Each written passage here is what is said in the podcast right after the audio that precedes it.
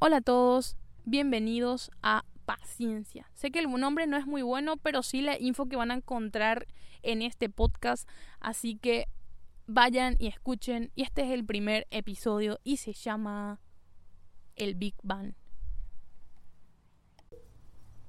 La teoría del Big Bang es como la conocemos, la teoría que mejor se adapta a las evidencias observacionales con las que se cuenta hasta ahora.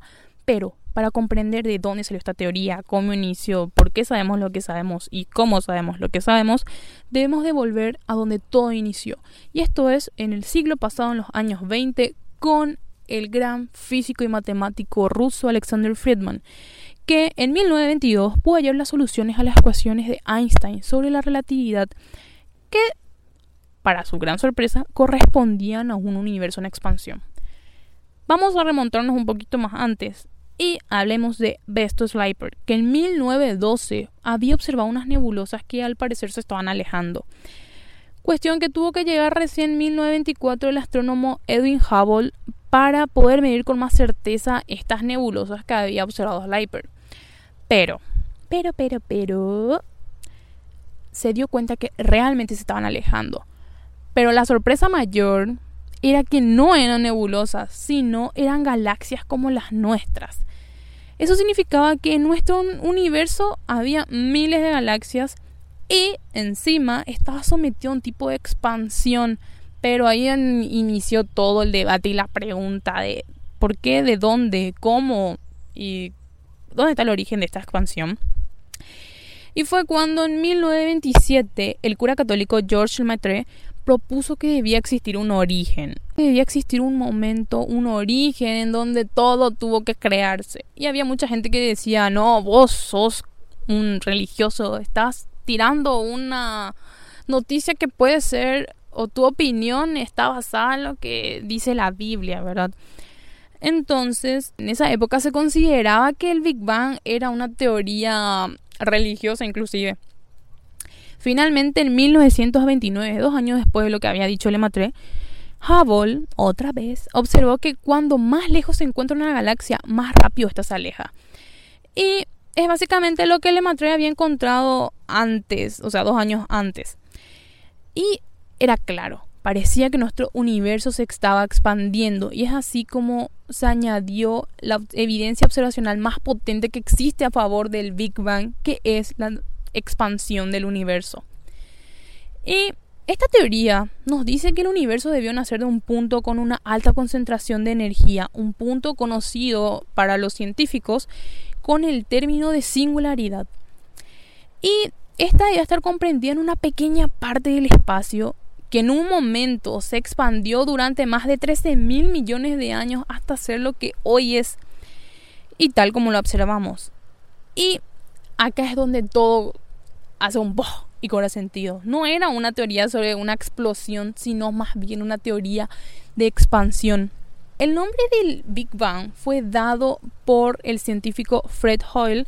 Este científico era un gran defensor del que el universo era algo estático, tal como Einstein también pensaba años antes.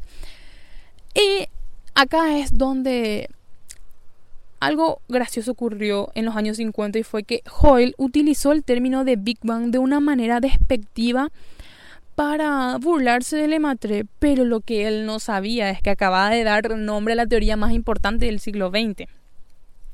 Otras evidencias que se tienen a favor del Big Bang es la radiación cósmica de microondas. Pero, ¿qué es esto y quién lo predijo? Lo predijeron George Gamow junto con Ralph Alfer y Robert Herman hablaban de este tipo de radiación. Estos científicos mencionaban de que debía de existir un tipo de remanente del Big Bang, un tipo de radiación. Y esta radiación debió de llenar el universo y además tenía que ser observable.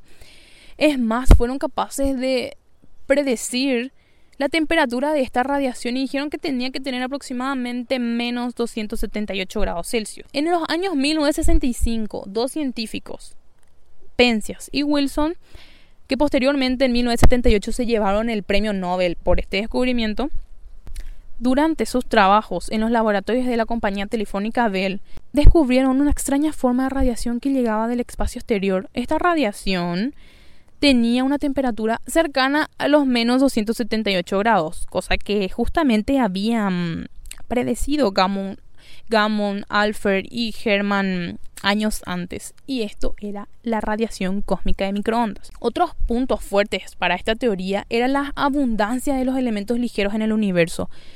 Y cuando hablamos de elementos ligeros, hablamos del deuterio, el helio y el litio. Y en el contexto de la teoría del Big Bang, estos y solo estos elementos, estos tres elementos nada más, se habían creado en los primeros tres minutos del universo, mientras que el resto de todos los elementos que conocemos de la tabla periódica se crearon en el interior de las estrellas. Y una de las preguntas que siempre se resaltaba y demás que fue contestada fue, ¿por qué el universo parecía idéntico en todas las direcciones? Y este problema incluso tiene un nombre y es el problema de la homogeneidad. El problema era el siguiente, en sus inicios y según la teoría del Big Bang, el universo se expandía y no dio tiempo a la materia a alcanzar un equilibrio térmico. O sea que no dio tiempo para que toda la temperatura sea igual. Entonces, ¿por qué el universo en términos de energía es idéntico en todos los sitios? El físico estadounidense Alan Guth fue quien resolvió este y otros tantos problemas de la teoría, pero lo más importante que él hizo y el ingrediente que dio es la inflación cósmica. La inflación cósmica nos dice que tras el nacimiento de nuestro universo debió de existir un tipo de aceleración gigantesca que hizo que la expansión del tejido del espacio-tiempo tuviera una aceleración que fue producida por un tipo de presión negativa. Las interrogantes que no pueden responderse hasta ahora o los científicos están luchando para ver o encontrar una explicación lógica a esto es ¿Qué existió antes del Big Bang? ¿Qué había antes del Big Bang? O sea, porque para nosotros había nada. ¿Y qué produjo el Big Bang, verdad? Y uno trata de pensar que de la singularidad que hablamos anteriormente, esta singularidad pensamos que tuvo que aparecer de algún sitio. algún sitio o algún punto del espacio. Pero en realidad el espacio y el tiempo nacieron dentro de esa propia singularidad, cosa que nuestra mente básicamente no puede comprender, pero es la respuesta más acertada y la que mejor cabe, por así decirlo, a esta interrogante que se hace.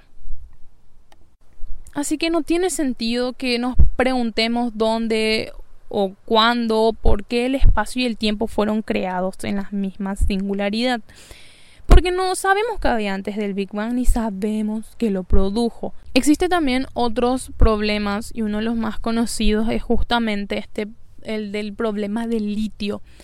Y es de lo que mencionamos anteriormente. Estuvimos hablando de que el litio, el deuterio y el helio fueron creados en los primeros tres minutos eh, del nacimiento de nuestro universo. Pero existen pruebas de que la, según lo que se observó y según las predicciones teóricas, em, en caso del deuterio y el helio cuadran los, las respuestas. En el caso del litio, las predicciones teóricas nos dicen que debería haber tres veces más litio de lo que se observa en el universo actualmente.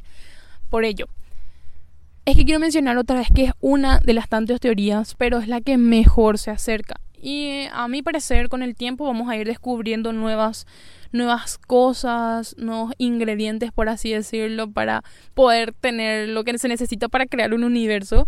Em, hablando así jocosamente, con el tiempo nos estamos dando cuenta del avance, o sea, pues es tan solo mirar al pasado. Recién hace 100 años atrás, Alexander Friedman estaba intentando entender las ecuaciones de Einstein, ¿verdad?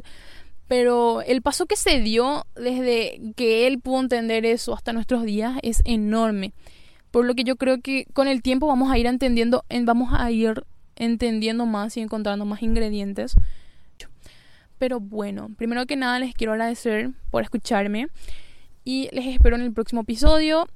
Y nada, una, un fuerte abrazo, los quiero.